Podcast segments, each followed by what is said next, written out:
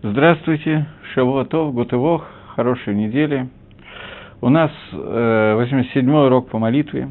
И поскольку, в общем, основные темы молитвы мы закончили, то я хочу сделать урок по нескольким просьбам, которые мне поступили в письменном виде, в двух экземплярах.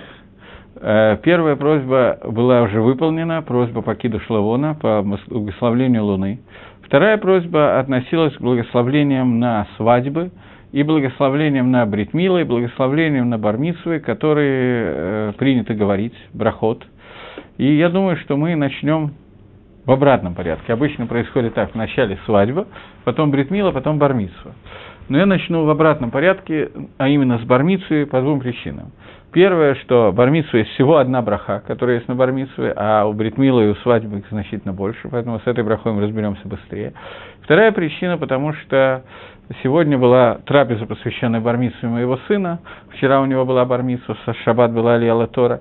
И в связи с этим для меня это больше иньян Дейома, как вопрос, связанный с этим днем, поэтому я хочу связать с этим, начать с этого урока. Если есть вопросы, то не забудьте, что вы можете их задавать.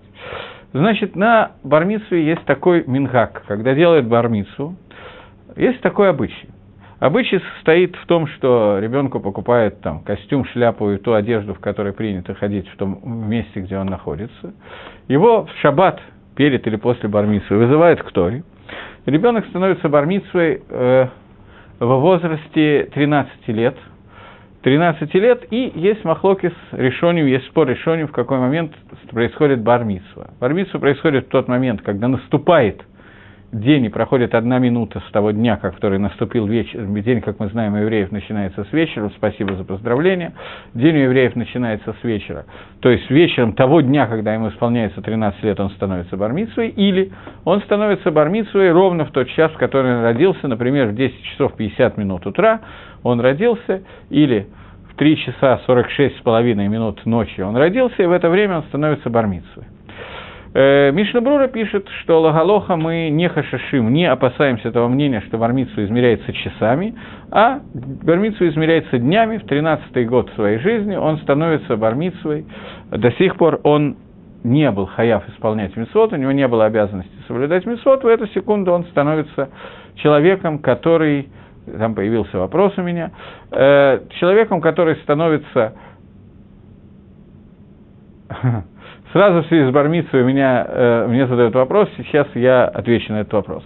Э, значит, э, э, Бармицу человек становится лагалоха в тот день, когда исполняется 13 лет, и не нужно ждать по часам.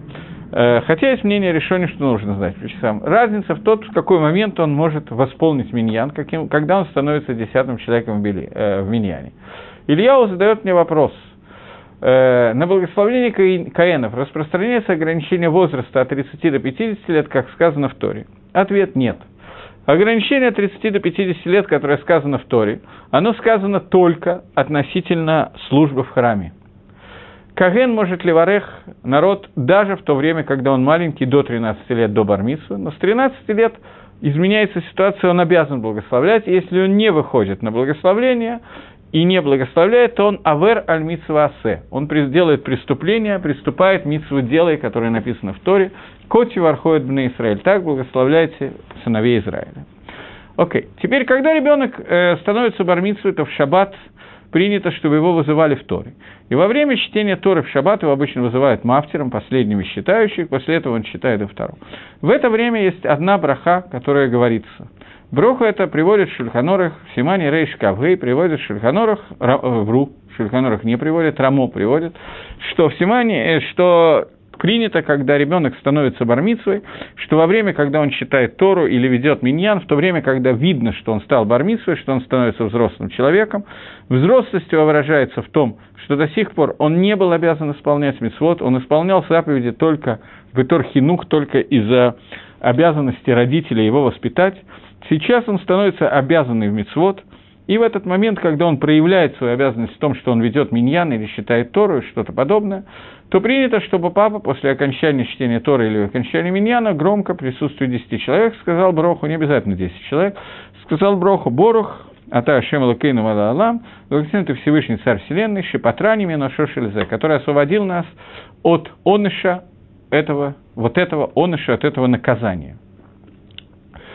Рамо приводит, что принято говорить эту броху без Шема Малхус, сказать, не говорить благословен ты Всевышний, а сказать просто благословен тот, который освободил меня от этого оныша.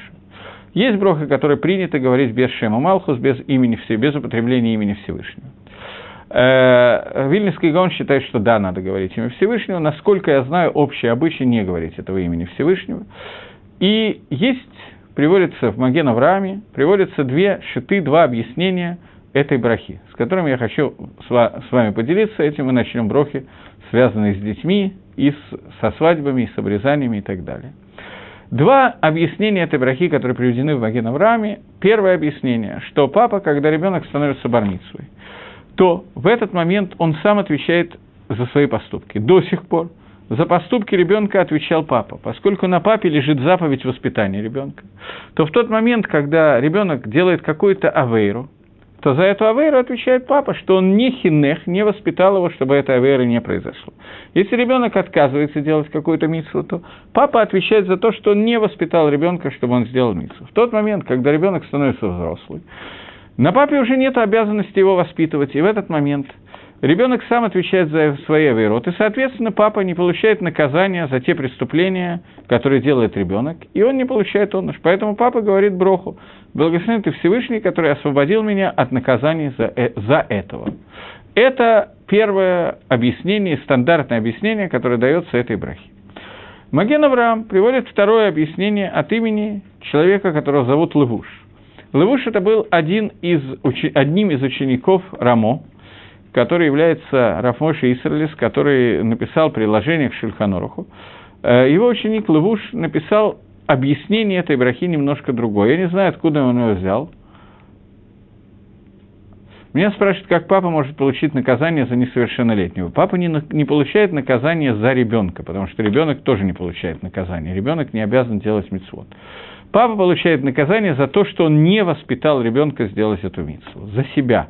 Поскольку митцва есть такая вещь, что ребенок до 13 лет обязан выполнять мицвод, мы это называем гильхинух, с возраста, когда его механхим, когда его воспитывают, он обязан выполнять заповеди. Но на самом деле обязанность ребенка выполнить заповедь лежит не на ребенке, а есть обязанность на папе воспитать ребенка, чтобы он выполнил эту заповедь учить его делать заповеди должен папа. Папа, который не воспитывает ребенка, например, возьмем какой-нибудь пример. Митсуа чтения Магеллат Эстер, свиток Эстер – у нас Пурим очень не скоро, поэтому я взял именно этот пример. Митсва чтения Магеллат Эстер лежит, естественно, только на взрослом. Ребенок не должен читать Магеллат Эстер. Когда приходит Пурим, то папа должен воспитывать ребенка, чтобы он читал Магеллат Эстер. Для того, чтобы, когда он был взрослый, он уже привык к этому и делал это как нормальный человек. Поэтому в детстве папа должен сказать ребенку, пойдем прочитаем Магеллат Эстер. Если ребенок не читает Магеллат Эстер, то папа не выполнил свои митсвы хинуха. Митсва не на ребенке, митсва хинуха, а воспитание на папе. Поэтому папа получает наказание за то, что он не воспитывает ребенка в тот момент, когда ребенок делает аверу или не делает митсу. Зебу Седер, это понятно? Теперь второй вопрос, который возникает, э, второе мнение, которое пишет э,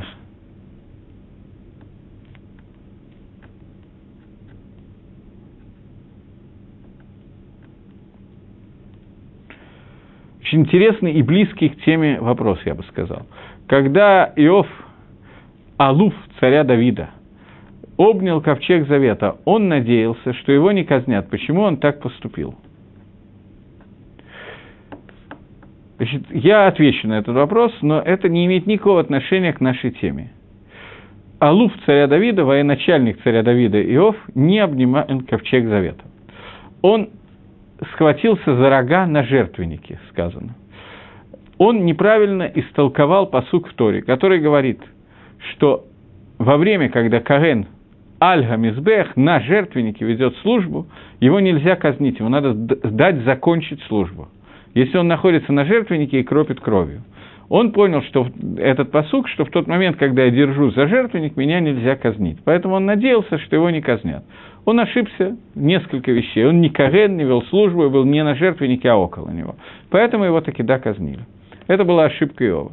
Но этот вопрос правильно задать во время занятий по Танаху, книги Малахим, начало книги Малахим, после смерти царя Давида, Шлома Амелах получил одно из распоряжений казнить Иова. И он это выполнял, а Иов пытался таким образом уйти от этого наказания. Об этом говорит Гемора в трактате Макот. Я возвращаюсь к комментарию Левуша, комментатора Шульханоруха, который был учеником Сегодня мне дают много вопросов. Папа отвечает за сына, даже если сын, несмотря на все усилия папы, сын не хочет выполнять заповеди. Я не могу ответить точно на этот вопрос. Не могу ответить точно на этот вопрос. А Кодыш Бругу судит Кихуда Сара, Всевышний судит на толщину волоса.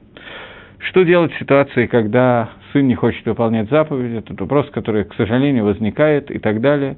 Обычно это не возникает в момент, когда ребенку 13 лет. Как правило, это возникает в момент, когда ребенку несколько больше лет.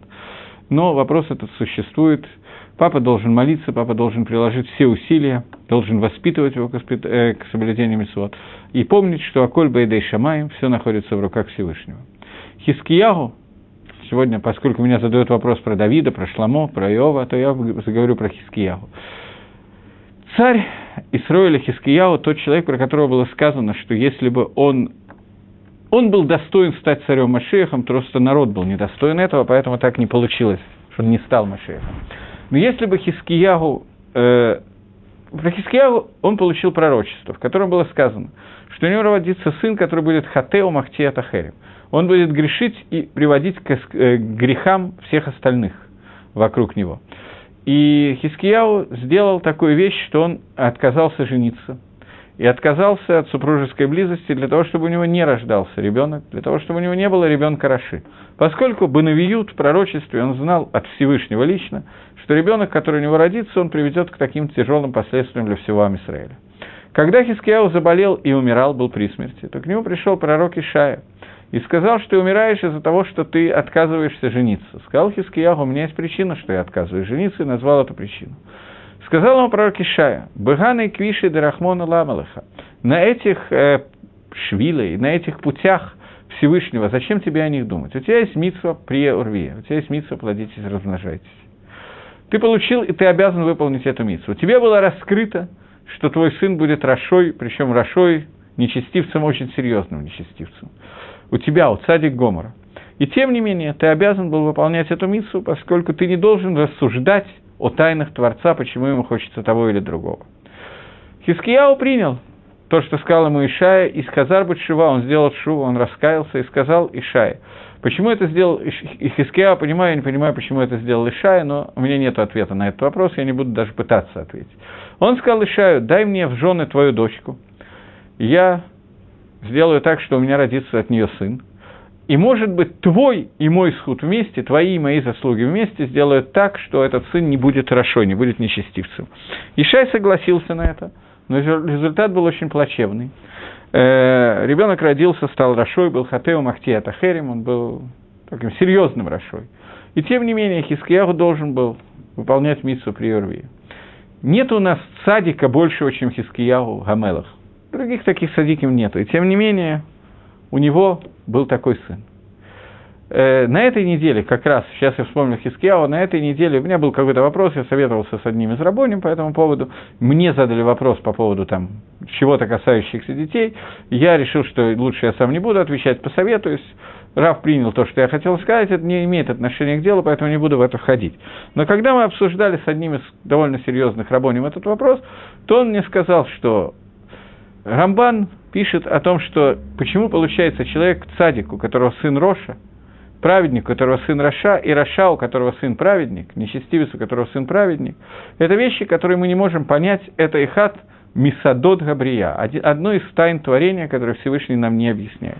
В качестве примера этот Раф мне привел человека, который является потомком, правнуком Троцкого. Троцкий – это человек, который был настолько Раша, насколько можно себе придумать его рашаиство – его нечестивство и так далее. Это был человек, которого Хофицкайм хотел собрать специальное заседание, Толмидей Хахоми и так далее, вопрос, можно это или нет.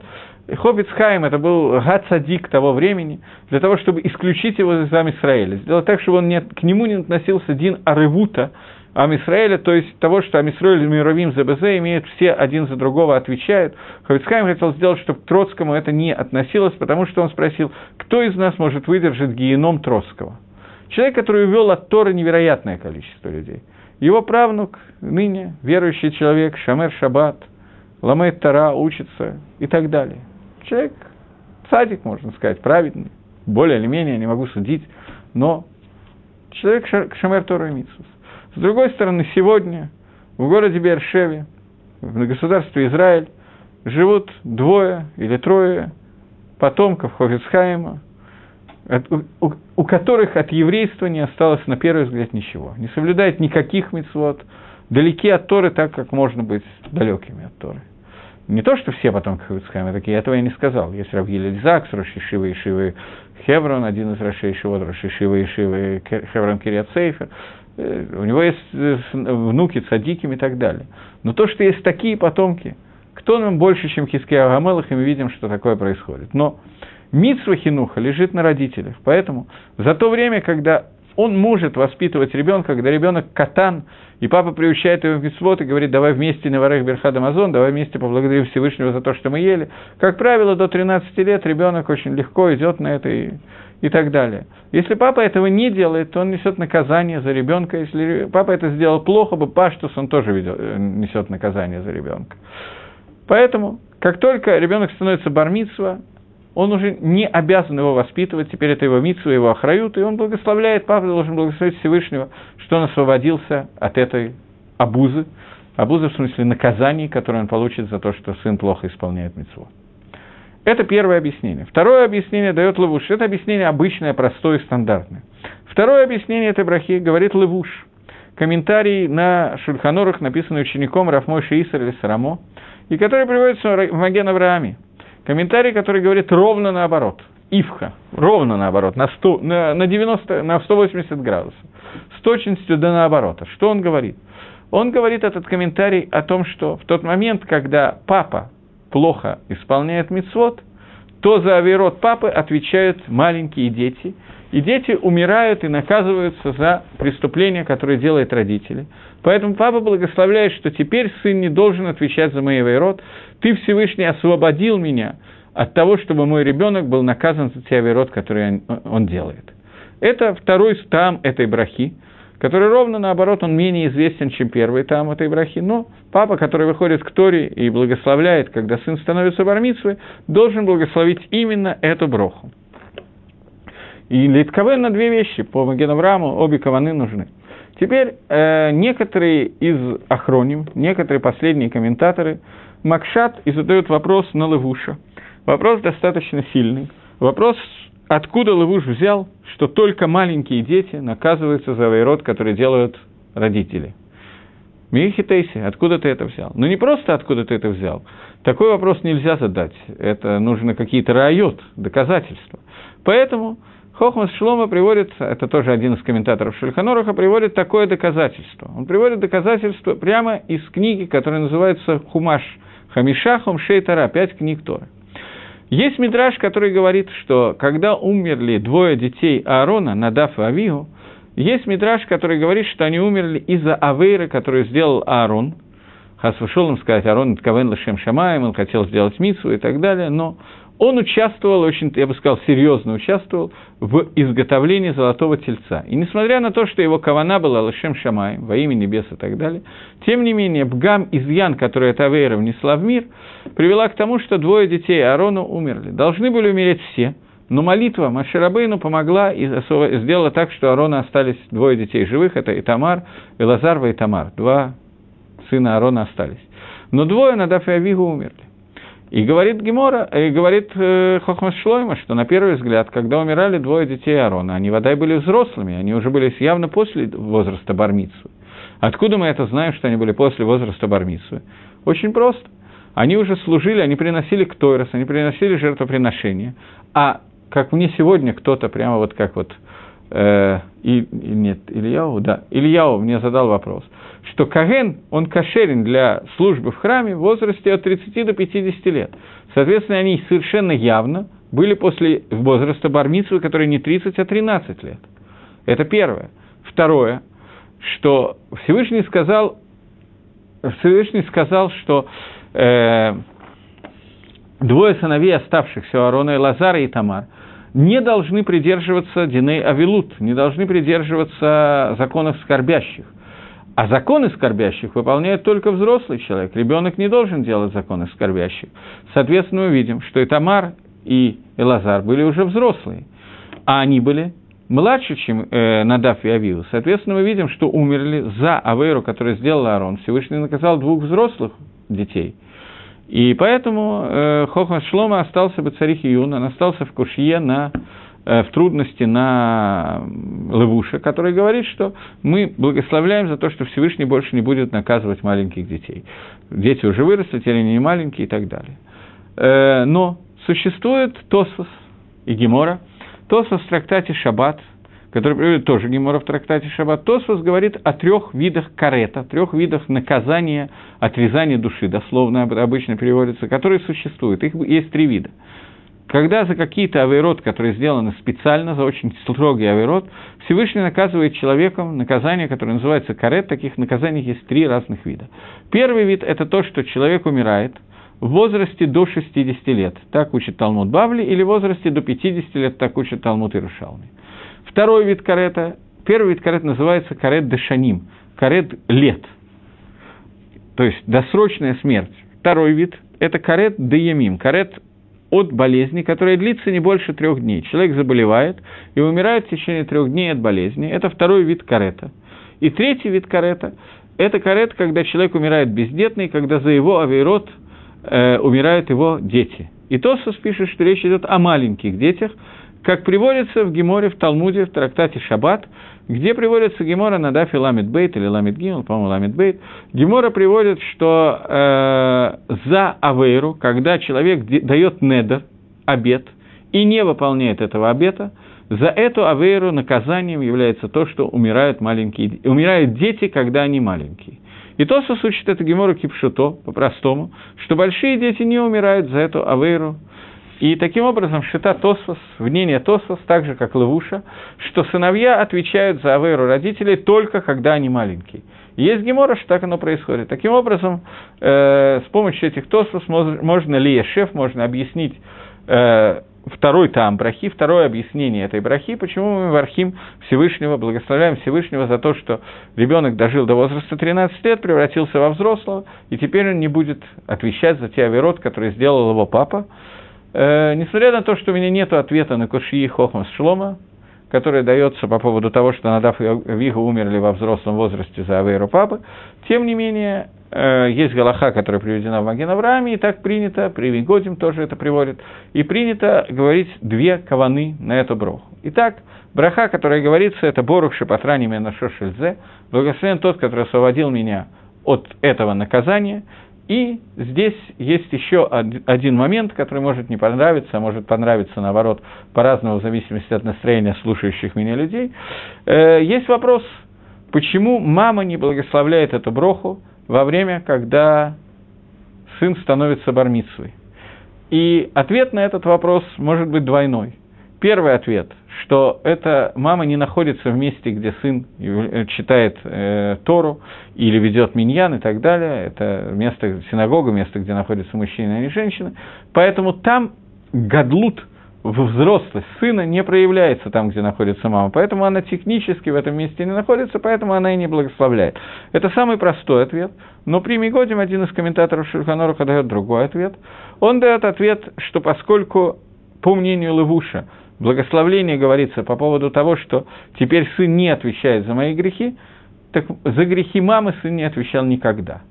Даже когда он был маленький, потому что сказано в Торе «пакет авон авот альбаним», сказано, что тот, который пере... берет наказание отцов и переносит его на детей до третьего и четвертого колена, э, сказано только про авод, а не про имагот. Мамино наказание не переносится. Это по второму таму. Есть еще объяснение, что заповедь хинуха. Почему папа благословляет по первому объяснению? Потому что на нем лежала заповедь воспитания ребенка. Если ребенок не выполнял какую-то митсву, то это бгам изъян в воспитании папы, и поэтому папа наказывается за это, и он благодарит Всевышнего, что это наказание с него снимается. На маме не лежит митсва хинуха. Митсва воспитания детей – это митсва на папах, а делает, как правило, занимается это, как правило, мамы, хотя митсва лежит на нас, на папах, и поэтому наказание тоже лежит на папе, поэтому папа должен сказать эту браху. Таким образом, несколько вещей, которые мы сказали, связанные с бармитсвой, я закончил. Итак, ребенок становится бармитсвой в возрасте 13 лет, и с этого времени, 13 лет, он становится взрослым, он может вести миньян, и он может благословлять полностью те брахот, э, которые благословляют взрослые, вести молитву, которую ведет взрослый, и у него хиюв тот же самый, полный хиюв, как у взрослого человека, так же, как ответственность у него теперь будет, как у взрослого человека, за нарушение шаббата, за некошерную еду и за все остальные мецвод. Поэтому это накладывает на ребенка большую ответственность, ребенок становится взрослым, и это, кроме мазальтов, которые принято говорить, нужно понимать, что это еще переход в новое качество, качество мицуве васе – тот, обладает заповедями и должен их делать, как обязанный делать заповедями. И это суть бармицевы, а не только лыхаем и не только мазальтов. Но мазальтов тут тоже присутствует, потому что в этот момент это большой праздник. Еще один человек будет делать мицвод, еще один человек будет исправлять этот мир, будет сотрудником Всевышнего в доделывании этого мира. И это то, почему мы говорим мазальтов во время бармицвы. Теперь с бармицвой более или менее мы закончили. Теперь у меня некоторая дилемма, я не знаю, с чего мне начать, с Бритмилы или с Брахот на Ирусин. Давайте все-таки начнем по порядку с Брахот на Ирусин, хотя я, конечно, за один раз вряд ли это успею сделать. Э, меня просили, вначале давайте так, в двух словах иньян того, что такое свадьба, а потом немножко перейдем на благословления, которые там есть. Э, в Торе существует у евреев, в Торе оставим по которому, у евреев принято делать свадьбу, которая называется хупа. Свадьба состоит из двух частей. Сегодня у нас принято эти две части практически объединять во времени, а во время Талмуда они были разделены во времени, разделены очень сильно. Существует понятие, которое называется ирусин или кедушин, и существует понятие, которое называется нисуин, то есть назовем купа, свадьба, я не знаю, как перевести. Есть обручение и есть свадьба, вот так вот. Сегодня у нас тоже делают обручение, но это обручение это просто такой обычай для того, чтобы вот люди договорились между собой, что они женятся, и родители договорились выдать эту дочку за этого сына. Но это просто обычный договор. Обручение, настоящее обручение, это икор всего, это суть, это самая основная вещь, которая называется ирусин или кидушин. Э, Альпидин по закону, после обручения – прежде всего, Альпи по Мингагу, по обычаю, между обручением и свадьбой обычно проходили какое-то количество времени, несколько месяцев, может быть, даже год проходил, пока невеста покупала все, что ей надо на свадьбу, жених тоже готовился, строил дом и так далее, где они будут жить, и, тому, и, и, тому, и так далее, и тому подобное. Главное – это колечко купить, это основное, что надо. Для этого требуется очень много времени, поэтому между Ирусином и Несуином проходило какое-то время, которое отводилось для того, чтобы купить обручальное колечко, которое, как известно, непростое украшение. Теперь, после Ирусина э, невеста запрещена жениху и жених запрещен невесте. Они не могут жить вместе, им запрещена супружеская близость после обручения до свадьбы. Э, но при этом, по закону Торы, обрученная, она считается уже эшетыш, она уже замужняя женщина, и если произошло, например, знут, какая-то запрещенная связь между кем-то, то она наказывается смертной казнью, так же, как замужняя женщина, и тот, кто с ней э, жил, тоже наказывается смертной казнью. То есть у нее, у обрученной, есть полный дин эшетыш, полный дин замужней женщины. Поэтому есть мнение, что то, что обрученная девушка запрещена своему мужу, это только такана дарабонан, это только установление рабанана. На самом деле, несуин – это только добавка рабонана, а на самом деле настоящая свадьба – это ирусинки, душин, и в этот момент она становится замужней женщиной и так далее. Лихойра, на первый взгляд, это мнение неверно. Почему? Потому что Тора предписывает разные наказания. В Торе есть такое понятие на араме руса – обрученная девушка. И есть разные наказания э, и разные митвы, которые разные заповеди, которые связаны с обрученной и замужней женщиной. Поэтому, как пишет Тосфос, что Ирусин – это Даарайса, и Несуин – это тоже Даарайса, и то, и другое Даарайса. И тем не менее, и то, и другое история, тем не менее, у них есть немножечко разный статус. Во время свадьбы, которую вы, наверное, еврейские свадьбы видели, если не видели, то придется по описанию это, это будет более тяжело. Очень трудно описать это безобразие, которое там творится, танцы и так далее, их я описывать даже не буду пытаться. Но свадьба состоит всего из нескольких элементов. Первый элемент свадьбы – это когда жених надевает на палец невесты колечко. Колечко – это не обязательная часть, достаточно, можно дать какую-то сумму денег, какой-то подарок и так далее. Та вещь, которая является, имеет стоимость больше, чем определенное количество грамм серебра, шаве прута, это называется на иврите. После этого, после того, как это колечко передано невесте, э, два свидетеля видят это передача колечка. До этого надо знать, что колечко принадлежит лично жениху, а не взято на прокат в ломбарде или куплено невестой. Если оно куплено невестой, и, она, и оно принадлежит невесте, то может оказаться, или, или жених у кого-то его одолжил, то может оказаться, что это некоторая проблема, это сразу махлоки с решением, Роша, других решением. Мы в него не будем ходить, поэтому э, жених должен сделать киньян, приобрести это колечко в полную собственность. После этого, в тот момент, когда он передает это колечко, он говорит фразу «Э, «Вот ты посвящаешься мне этим колечком по закону э, Израиля, Маше Израиля». Гареат Микудешит Ли, вот ты посвящаешься мне, Батабаадзу, этим колечком, Кидат Машева Израиль, по закону Маше Израиль. После того, как эта фраза произнесена, и два свидетеля видели надевание колечка на палец невесты, то, что сегодня принято это делать, понятно, именно колечком, то в этот момент эти двое свидетелей делают халуткой душин, и она становится лыгамри полностью микудеш, она становится эшетыш. Это первая часть свадьбы. Вторая часть свадьбы, которая делается, это зачитывается китуба, брачный договор. Брачный договор – это сегодня обязательная часть. Есть махлокис, есть спор в Геморе. Китуба, она из Торы или она Трабанан. Э, были мест, места, где китуба, брачное соглашение, не, не, не было вообще, не существовало. По брачному соглашению основная его суть – это то, что э, жених обязуется, что в случае его смерти его наследники, то есть дети, должны будут отдать э, жене вдове, определенную сумму денег, или в случае развода он должен определенную э, сумму денег для э, разведенной жены.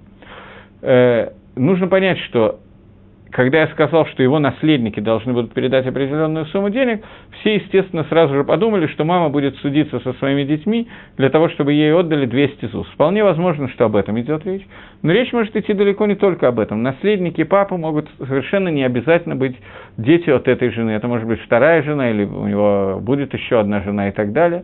Поэтому наследники могут быть вовсе не ее дети – и поэтому должно быть определенное соглашение, с детьми тоже должно быть определенное соглашение о том, сколько жена должна получить в случае смерти мужа для того, чтобы... Там эти соглашения бывают различными. Э, теперь в случае развода тоже жена должна получить определенную сумму денег. И это установление Торы или мудрецов, это махлокис, это установление Торы или это установление мудрецов, для того, чтобы не было в глазах мужа легко развести свою жену, и при первой ссоре он тут же быстренько писал гет, швырял ей за пазуху и уходил, громко хлопнув дверью. Пусть лучше идет, хлопнув дверью, а потом вернется к себе домой. Поэтому для того, чтобы не было кальбы и наф, не было легко в его глазах развести жену, поэтому установлено, что сегодня, что пишется ксуба. На самом деле сегодня это перестало иметь такой, во всяком случае, в ашкенадском мире, такой серьезный э, аспект. Почему? Потому что э, Мида Райса из Торы, муж имеет право развести женой против ее воли, даже если она не согласна принять гет, если он при, пишет разведное письмо и дает жене, то она разведена. Э, Рабонан сделали Херем Рабейну Гершем. Рабейну Гершем установил Херем, который сейчас принят всеми ашкенадскими евреями и, в общем, большей части сефардских, по поводу того, что муж не может развести с женой против его воли. Они должны достигнуть какого-то соглашения, она должна быть согласна на развод. В противном случае гет не засчитывается. Поэтому сегодня таам ксубы, смысл ксубы, чтобы не было легко в глазах мужа развести жену, он практически отсутствует. У меня появился новый вопрос. Обязательно ли Рав должен присутствовать на купе? Какой минимум необходим, чтобы купа считалась действительной? Э, должен присутствовать на хупе человек, который умеет ставить хупу. То есть он должен быть тот человек, который знает тонкости законы хупы, желательно и разводов тоже, потому что написано, что человек, который не умеет заниматься э, хубами и разводами, не должен этим заниматься. Если там присутствует такой человек, не имеет значения, имеет ли он э, официальный статус равина города, деревни или так далее. Обычно такой человек, который грамотный человек, он уже имеет статус рава на, на эту тему он должен сделать э, многие вещи, которые я не могу описать здесь. Понятно, что после того, как я дам немножечко комментарий к благословлению на хупу, а для того, чтобы вы знали, о чем идет речь, я рассказываю, как проходит хупа, понятно, что этого недостаточно для того, чтобы каждый из вас мог сам быть Месадр Кедушин и Герушин и так далее. Это очевидно. Но, тем не менее, какой-то минимум мы должны тоже знать. Э, следующий вопрос, какой минимум необходим, чтобы хупа считалась действительной. Сейчас мы это обсудим. Значит, э, первое – это то, что мы сказали, что должно быть надето кольцо в присутствии двух свидетелей. Свидетели должны быть свидетели, которые по всем параметрам годны для того, чтобы быть свидетелями. То есть это должны быть не Рашоим, не нечестивцы, садиким, желательно, если такое возможно. Люди, соблюдающие субботу, соблюдающие остальные мецвод и так далее, и так далее, они должны быть не родственники ни жениха, ни невесты, и не родственники между собой. Это те условия, которые к ним предоставляются, поскольку найти людей, которые по-настоящему праведны, достаточно тяжело, то некоторые рабоним перед тем, как делается хуба, просят свидетелей, чтобы они их зарубы шува, чтобы они вернулись, сделали чу, раскаялись. Потому что человек, который раскаялся, он становится садиком, тогда он кошер идут. В случае, если он не раскаялся, то достаточно тяжело. Поэтому бывает такая ситуация, когда я видел один раз такую ситуацию, когда Раву было, он не знал, как это сделать, там присутствовали какие два свидетеля, которые были, он не, явно заколебался, как им сказать, что вот надо бы шоу сделать. Он сказал, что я сейчас в трудной ситуации. Привели двух свидетелей таких цадиким, таких праведных, что я не могу им сказать, чтобы они их зарубят шува. Как что же мне теперь делать? Он сказал это свидетелям. Ну, свидетели нормально отреагировали сказали, что им есть по какому поводу Алакзар Башива, он может не волноваться, сейчас займемся Чува и так далее, посмеялись на эту тему. Но, во всяком случае, это принято делать, чтобы свидетели, перед тем, как они подписывали Ксубу, и перед тем, как они видели надевание кольцо, и Верхарут Шува подумали от Шува Балибам в своих сердцах. Это общий совет, если кого-то вызовут быть свидетелем, то если Раф это состесняется или не будет считать нужным напомнить, то общий совет, тем не менее, это сделать. Окей. Okay это относится даже не к минимуму, это немножко выше, чем минимум хупы. Двинемся дальше. После того, как надето колечко, читается ксуба, брачный договор. Она написана на арамейском языке, поэтому это самая трудная часть работы во время, э, во время кедушина. Для этого человек должен знать не только иврит, но и арамейский, и важно очень правильно заполнить ксубу, это тоже одна из самых трудных вещей. После того, как это сделано, после этого надевается колечко на руку невесты, а, это можно сделать в разных порядках, после того, как колечко надето и так далее, говорится броха на вино, и после этого благословляется брахот, брахот Нисуина, который, их всего семь брахот, которые мы сейчас будем обсуждать и так далее.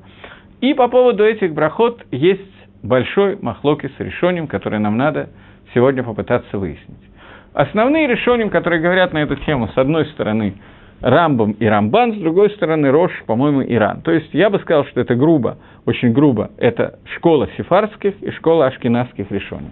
Рош – это один из серьезнейших ашкенадских плоских, Рамбам и Рамбан – это серьезные сефарские плоские. По мнению Рамбама и Рамбана, броха, которая говорится на хупу, на Нисуин, вот эти вот брахот, которые у нас написаны в Сидуре, которые мы сейчас будем обсуждать, это называется брахот Амитсва – по мнению Роша, это называется брахот Ашвах. В чем разница между ними, что такое брахот Митсу и брахот Швах? Это общее положение, которое мы должны знать по отношению ко всем брахот, поскольку сейчас еще несколько занятий я планирую, что мы будем заниматься благословлениями на различные вещи.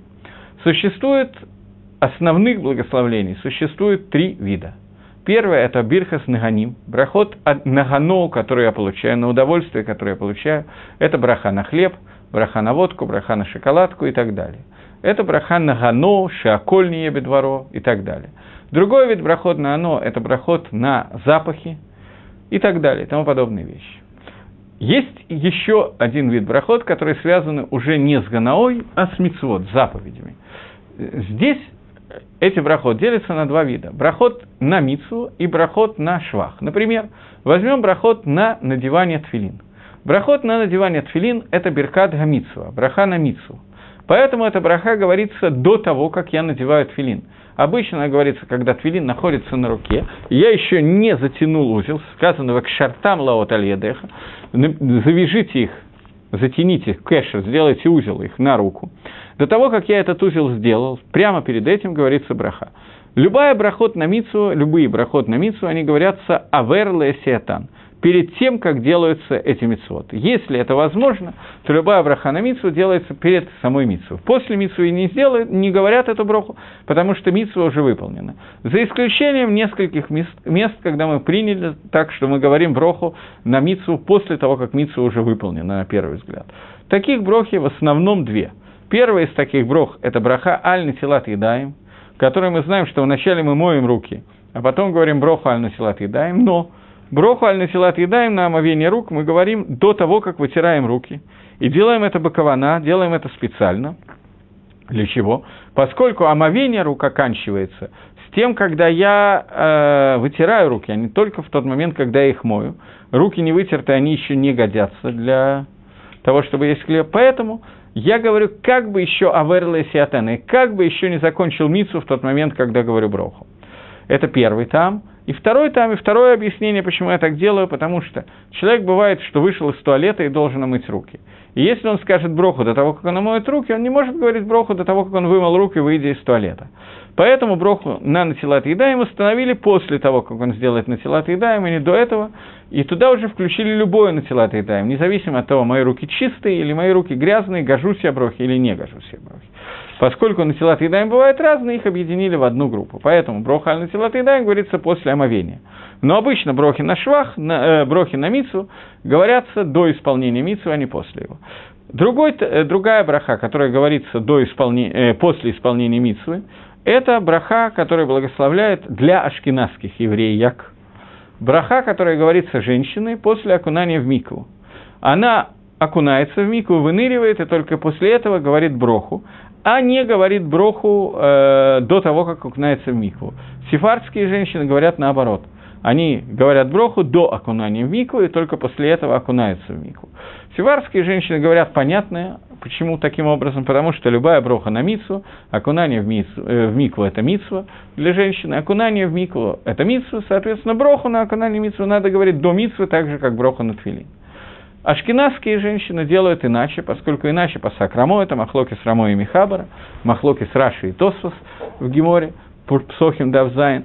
Поэтому э, э, Рамо Пасак довольно сложный псак, поскольку он говорит, что бывает окунание в мику, когда человек не может благословить до окунания, поскольку он не может сказать, который осветил нам, нас своими заповедями, заповедовал, потому что этой заповеди до окунания нет. Речь идет об окунании в микву или шем гиюр, ради гиюра. И тогда человек, который окунается, женщина или мужчина, который окунается в микву для гиюра, они не могут до гиюра сказать броху, который осветил нам своими заповедями, заповедовал нас нам окунуться для гиюра, поскольку они еще не евреи, поэтому к ним не относится заповедь брахи. Поэтому для них установили заповедь брахи после миквы, и, соответственно, любая другая миква, поскольку, чтобы не путались между различными видами окунания, установили для всех, что броха говорится после окунания в микву. Практически больше нету брох на мицву, который говорится после мицвы. Остальные брахот говорятся до, до мицвы. И кто должен говорить эти брахот? Эти брахот должен говорить человек, который собирается делать мицву. Например, если я сейчас собираюсь надеть твилин и надеваю твилин на руку, то это будет не совсем лакатхила изначально правильно, чтобы мой сосед сказал броху, благословен ты Всевышний, который заповедовал мне одевать твилин. Поскольку твилин буду надевать я, а не он, поэтому митсва лежит на мне. Может быть, он может меня вывести, сделать вместо меня эту броху, вполне возможно. Но это я не буду касаться. Может быть, да, может быть, нет, зависит от ситуации. Но, тем не менее, броху, митсва брохи лежит, безусловно, на мне. Поэтому, когда мы говорим о брахот, который мы сейчас начнем учить, броха, начиная Шиаколи и Баралих водой, остальные брахот, которые говорятся, когда э, обвели семь раз вокруг э, жениха невесту по кругу, всем это очень трудно сосчитать, главное правильно считать семь раз, то я каждый раз сбиваюсь. После того, как семь раз ее обвели, она становится, читается кетуба, и после этого говорятся, говорятся эти брахот. По идее, это браха на митсву хупы. И кто должен говорить эту броху, если это Берхат Митсу? Ее должен говорить хатан, тот, кто делает митсу. У нас принято, что это говорит не хатан, а кто-то другой. Не обязательно раб, который делает хупу. Обычно сегодня дают каждую броху одному человеку, для того, чтобы он сказал броху, для того, чтобы брофам адрада мелах, когда много народ, народ это большая радость и так далее.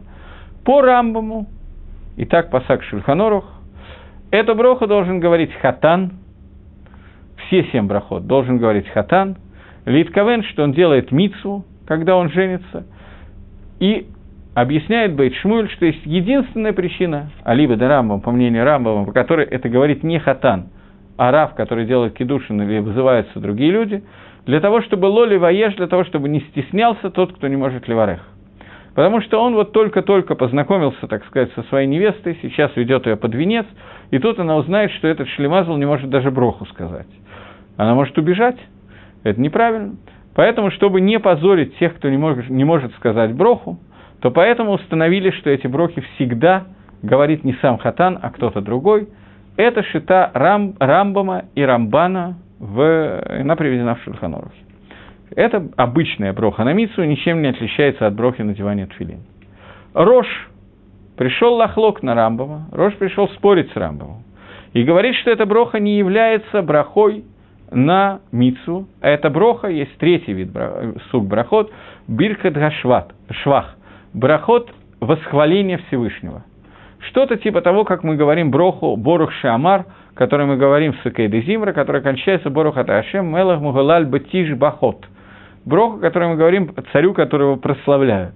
Здесь эти брохи, по мнению Роша, которые говорится и установлены говорить во время хупы, это бирхат швах, брохи, которые мы хвалим, даем хвалу Всевышнего, прославляем Хакодыш Баругу, и они не имеют отношения к митсу. Аргумент Роша очень сильный аргумент.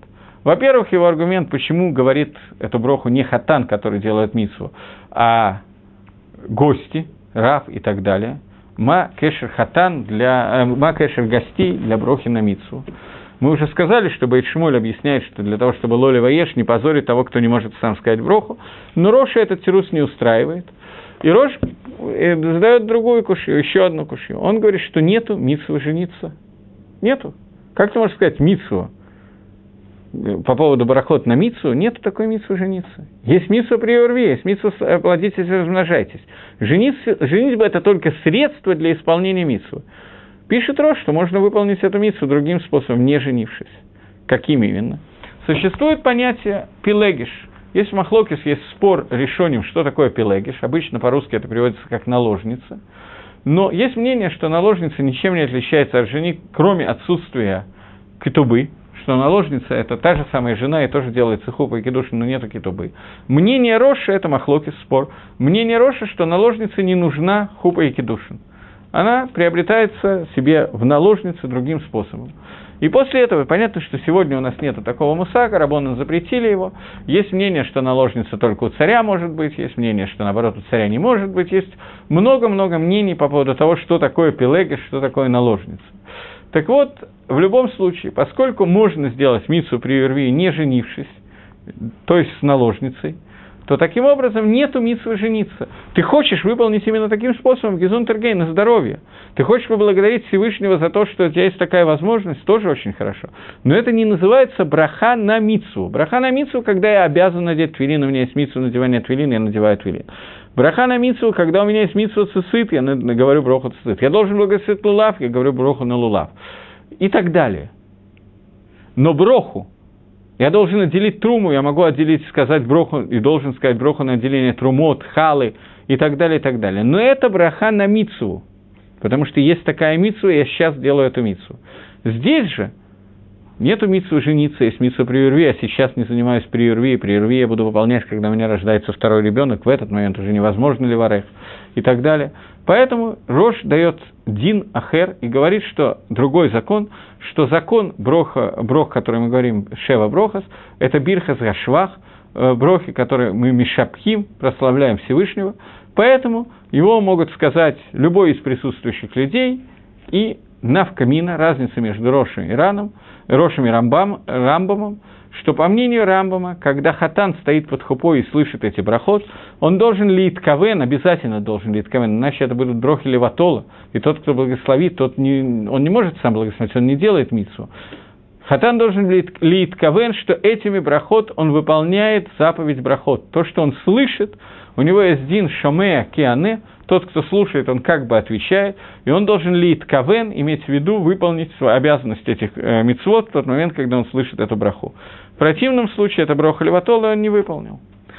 Э, Порошу этого делать не надо. Поскольку Шваха, Кодыш Барагу, прославить Всевышнего обяза... одинаково может Хатан и другие.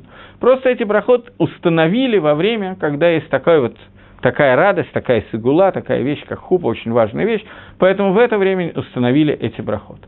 Это основная как бы гагдама, галахическая брахот, о которой мы говорим. Теперь двинемся дальше. После того, как брохи сказаны, после этого и невеста семь раз обошла вокруг жениха по кружности, по окружности, и мы посчитали семь раз все коллективно, и будем надеяться, что мы не ошиблись. После этого следующий этап – это хатан ведет свою колу, жених ведет свою невесту в место, которое называется хедер ихуд. Место, которое называется комната для ихуда, для уединения. Свидетели проверяют, что в этой комнате нету никого, после того тогда заходит хатан вакала, и их надо оставить там на 4 минуты, на 9 минут, на какое-то время, которое они там находятся. После этого обычно туда идет фотограф и начинается с ними фотографироваться, все родственники и так далее. Но какое-то время они должны провести его в качестве ихуда. Это по всем мнениям, кроме мнения Рамбова. Мнение Рамбова здесь тоже, что хедер ихуд не нужен, и не то, что не нужен, он просто не годится. А свидетели должны видеть, как Хатан и Кала вместе, жених э, с невестой вместе вошли в свою квартиру и остались там на какое-то время, только после этого э, свидетели, проводив их до своей квартиры, могут уйти, чтобы зафиксировать их уединение, которое было у них после свадьбы в самом-самом конце. Но в любом случае, либо там, либо сям нужно провести חדר ייחוד, и это является, по большей части мнением, это является основной частью хупы. Вот это и есть хупа, это и есть נישואין. נישואין – это חדר ייחוד. Я привожу одно из мнений. По одному мнению, נישואין – это חדר ייחוד, по другому мнению, уединение, по другому мнению, это то, как э, э, חתן, жених, вводит невесту в свой дом. Дом может быть снят, не обязательно свой, но когда они вместе входят в дом, он вводит ее в дом. Вот это является последним аспектом хатуны хупы. Э, обычно сфардим не делают חדר ייחוד – но последнее время Сфардим, который Бны и Шива, которые учатся в Ешивах, и читали этого рана в начале Ксубас, на втором дафе Геморе Ксубас, где ран приводит махлокис между Рамбом и собой по поводу того, что такое хупа, это хедер ихут или абайта, то чтобы вывести, выйти по всем решениям, то многие сфардим Ешива Бохрим, Бахуря Ешива, те, которые учатся в Ешивах, они тоже стали делать сегодня хедер ихут, это хедер ихут очень принято делать. Еще принято, чтобы хедер ихут был снят отдельно на деньги хатана, потому что очень часто э, свадьбу оплачивают пополам родители жениха и невесты, а хедрихат это должен быть помещение, принадлежащее хатану, поэтому желательно, чтобы оно было отдельно снято для хатана. Иногда это снято для хатана, для, э, как бы деньгами жениха, но жених об этом не в курсе. Так, например, было на свадьбе моего сына, когда Рош Ешива передал хозяину Улама – э, передал кому-то шекель или два шекеля и попросил отнести их хозяину Улама, чтобы тот, кто принял эти деньги, он сделал так, он принял их как бы посланник от моего сына, чтобы это были деньги теперь принадлежащие жениху, и после этого передать их хозяину Уламы, что именно этими деньгами снимается вот это хедер ихуд. За весь остальной зал, скажем, заплачено 20 тысяч шекелей, и за эту комнату 2 шекеля отдельно, что вот это именно за это. Таким образом, комната становится собственностью на это время хатана, и хатан вводит туда колу, и выходит таким образом, по большей части мнений, сделано хуп. Это несколько этапов, которые мы обсудили, еще не дойдя до пируша, для, до объяснения брахот, которые существует. Еще одна накуда, которую нужно до того, как мы скажем, перейдем в брахот, еще одну вещь, на которую надо обратить внимание. Когда хатан надевает коле, когда хатан надевает на э, колечко, на руку колы, прежде всего колечко. Почему это делается именно кольцом, а не какой-то другой вещью? Можно сделать абсолютно любой вещью, деньгами, подарком, э, сережками, цепочкой и так далее, но принято давать колечко. Причем колечко, в котором нету какого-то драгоценного или недрагоценного камня, обычное золотое колечко. Почему так принято делать? Во-первых, что такое кольцо? Кольцо символизирует, что из той точки, из которой все появилось, туда же оно и вернется. Пройдет 360 градусов, и все кончится тем же самым. Человек приходит из земли и возвращается в землю. Для того, чтобы это помнить в этот момент, это символизирует кольцо. Это первое. Второе, когда э, делается свадьба, то была такая свадьба, которая была описана в Геморе, я не помню кто, по-моему, Равкагана женил своего сына. И гости во время свадьбы очень разошлись, было очень весело, они старались выполнить митсву, самех, хатан вакала, радовать жениха и невесту. Об этой митсве мы уже в следующий раз поговорим. И во время, когда это происходило, Рав Кагана увидел, что они как-то слишком радуются. Он схватил дорогую вазу какую-то, кубок, не знаю что, из какого-то специального, очень дорогого в то время, в маленьком наличии находящегося стекла, и за всей силы грохнул ее об землю и крикнул «Храм разрушен!». И тогда все гости быстро-быстро разошлись, им стало стыдно, что они так веселятся и забыли про разрушение храма. Сегодня, во время, когда делается свадьба, одна из очень важных вещей, чтобы хатан помнил о том, что разрушен храм, и что, несмотря на его самую большую, может быть, радость в жизни, может быть, самое большое горе в жизни, это он узнает только потом, но в этот момент, когда он женится, он должен думать о том, что, несмотря на радость, которую он испытывает во время свадьбы, он должен помнить о разрушении храма. Мингак – делать так, немножечко спалить бумаги, сделать пепел, чтобы Хатан положил его вот сюда, вот на место надевания твилин, под шляпу, под кипу, я знаю, во время свадьбы, для того, чтобы прямо перед самой свадьбой он вспомнил, посыпал себе голову пеплом в знак того, что храм превратился в пепел. После того, как надевается кольцо и говорится фраза, которую мы сейчас будем обсуждать, после этого Хатану подсовывают под ноги стакан, кос – желательно не майонезную баночку, которую разбить может только каратист очень серьезного уровня, при этом порезав себя и окружающих, а положить что-то из не очень толстого стекла. Когда хатан разбивает этот кос, то в этот момент это разбивание в память о том, что было во время Равкаганы, когда мы должны вспомнить о разрушении храма.